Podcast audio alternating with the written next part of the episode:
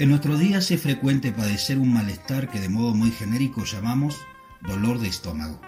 Por lo regular, las causas del dolor que se presentan en el área abdominal pueden ser tan amplias como variadas, desde una simple gastritis o colitis hasta algunas infecciones en las vías urinarias.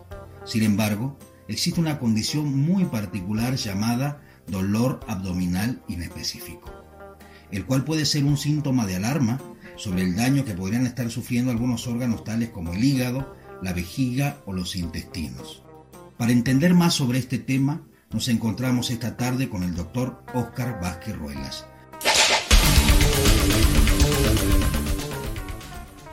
Muy buena doctor, ¿cómo le va? ¿Qué tal Darío? Eh, Antonio, eh, me da gusto saludarlos de nuevo. Este, gracias por la invitación. Estamos aquí para contestar sus preguntas a este tema tan interesante.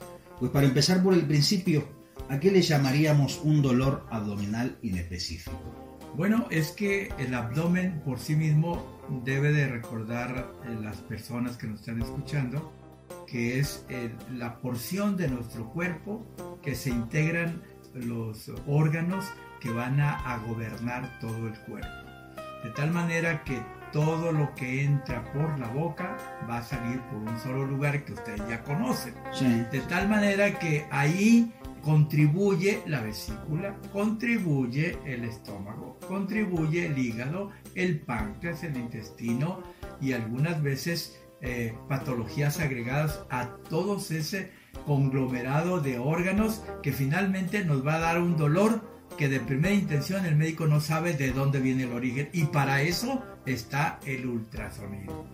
Muy bien, este, hablando de órganos, ¿cuáles serían las causas más frecuentes de, ligadas al dolor abdominal y cuáles los órganos más afectados?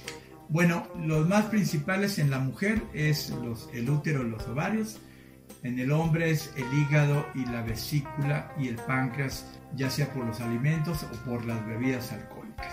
Pero en los tiempos que estamos viviendo, en los cambios tan bruscos que hemos tenido, tanto políticos, económicos y todo lo que usted le quiera agregar, social, tanto de este tiempo como anteriores, estamos hablando que la persona anda eh, con una carga económica, carga emocional familiar, hay más divorcios, hay más hijos, hay más drogas o compromisos económicos y todo eso va a repercutir en el intestino sin dejar de lado que todas las mujeres que rebasan los 40 años y que entran en el terreno de la menopausia, también cuando el cerebro le envía hormonas a las glándulas mamarias y a la matriz, pero no encuentra respuesta para alojarse en la matriz, entonces el útero, los ovarios, le arrojan esas hormonas adicionales al intestino y la inflan. Pero hay que investigar, hay que investigar de fondo. Esto solamente es una teoría de entrada, pero tenemos que profundizar para designar adecuadamente de dónde viene el origen y que no quede como un diagnóstico de dolor abdominal indeterminado. Sí, precisamente como comentábamos, las causas pueden ser muy variadas, ¿verdad?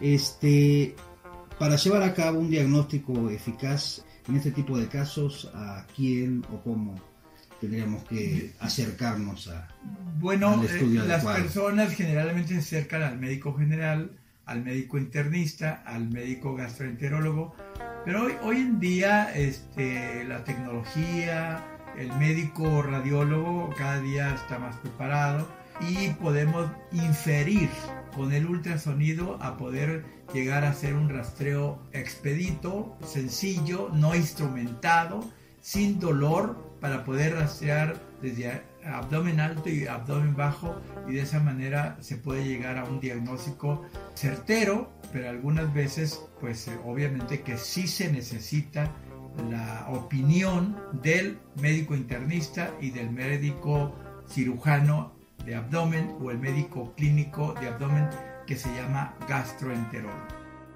En estos casos, este, hablando de los tratamientos, ¿cuál sería el abordaje más adecuado? ¿La cirugía?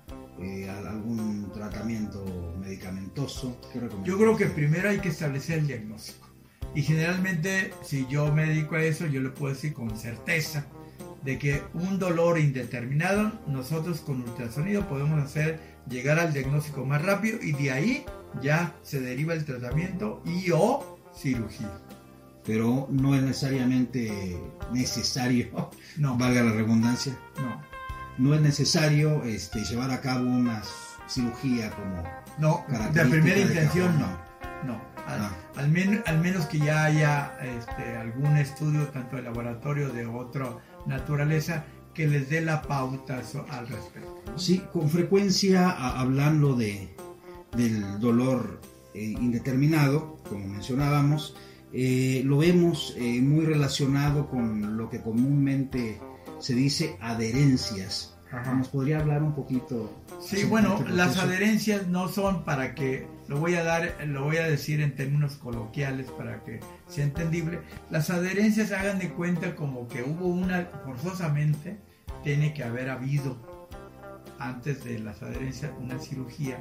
Algunas personas tienen como una facilitación para formar pliegues o arañas, como telarañas dentro de su intestino y eso vienen a comprimir intestino o algún otro órgano o alguna estructura vascular que puede producir el dolor. Pero esto en específico tiene que ser después de una cirugía, si no, para tener adherencia sin cirugía, no digo que es imposible, pero es menos frecuente. Sin embargo, parece que está muy relacionado con, con, este tipo de padecimientos. Siguiendo en este tema, ¿qué cuidados deberíamos tomar para no desarrollar este tipo de estructuras, por así decir, después de sufrir algún procedimiento quirúrgico? Yo creo que todas las personas tienen un médico de confianza. Lástima que hoy en día este, los pacientes pues ya no son pacientes, sino más bien son inquietantes o personas muy inquietas en la que cambian muy rápidamente de, médico. Yo me acuerdo en aquellos tiempos cuando uno le preguntaba, oiga, ¿quién es su médico? Pues fulano de tal. Y ahora este, pregunta, ¿y quién es su médico? Pues fíjese que me operó y pues estuve dormida, estuve bajo sus manos y su cuchillo o su bisturí, pero la verdad es que no me acuerdo cómo se llama y eso es muy mal. Eso es grave. Este, usted debe de tener un médico de confianza para que le pueda preguntar y se pueda orientar adecuadamente. Que en este caso bien podría ser usted, doctor. Puede ser, puede ser, o, o los que me conocen saben que les puedo ayudar y vienen, me relatan los datos los conjunto como, como un grupo de síntomas, me voy a la exploración progresiva y cronometrada eh, y gradualmente hasta que encuentro el diagnóstico. Sí, al final del programa generalmente aparecen los datos para que si tienen alguna duda se comuniquen con el doctor. Volviendo para cerrar al principio, entonces en caso de experimentar dolor en la región abdominal, ¿qué sería lo primero que hay que hacer? ¿A quién acudir? Bueno, yo, yo recomiendo primero su médico de confianza, pero si no lo tienen, yo estoy a sus órdenes. Eh, mi experiencia me dice que con el ultrasonido, un ultrasonido bien orientado, bien dirigido, que haya una, operación del mismo y con una preparación previa, para poder establecer un diagnóstico de precisión, se encuentre en donde se encuentre. Ya si tiene algunas dudas, entonces eh, si el paciente acude de primera intención con su servidor, entonces eh, yo lo complementaría con alguno de los médicos reconocidos en esta ciudad de Guadalajara y que seguramente que eh, después de mí el diagnóstico definitivo lo va a dar el médico clínico, el médico cirujano, pero por lo menos ya le hicimos la entrada, ya le dimos el cupón de admisión para que él continúe y que no se confunda con otros exámenes y, o que no confunda el dolor apendicular con un dolor de, de otro sitio que es muy fácil de confundir. Sí, como decíamos en un principio, el ultrasonido es un elemento fundamental para identificar este tipo de problemas y llevar a cabo un diagnóstico certero. Es decir, toda aquella persona que tiene un dolor dolor abdominal que no saben su origen y que incluso ha sido operado más de dos o tres veces, que los he tenido, finalmente con el estudio de ultrasonido en menos de 10 minutos, nosotros ya sabemos de dónde viene el dolor y lo canaliza con la persona apropiada para que resuelva el caso.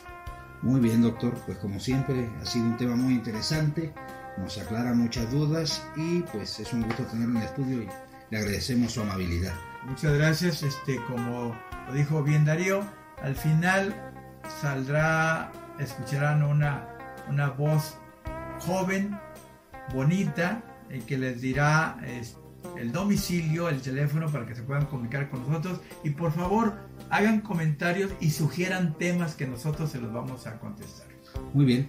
A ustedes, estimados oyentes, no se olviden de visitar nuestras redes sociales y los esperamos la próxima aquí en su podcast Pregúntele al Doctor. Muchas gracias. Este podcast llega a ustedes por medio de Unidad de Ultrasonido e Imagen SC, Avenida América 630, Guadalajara, Jalisco. Teléfono 33 36 30 26 26.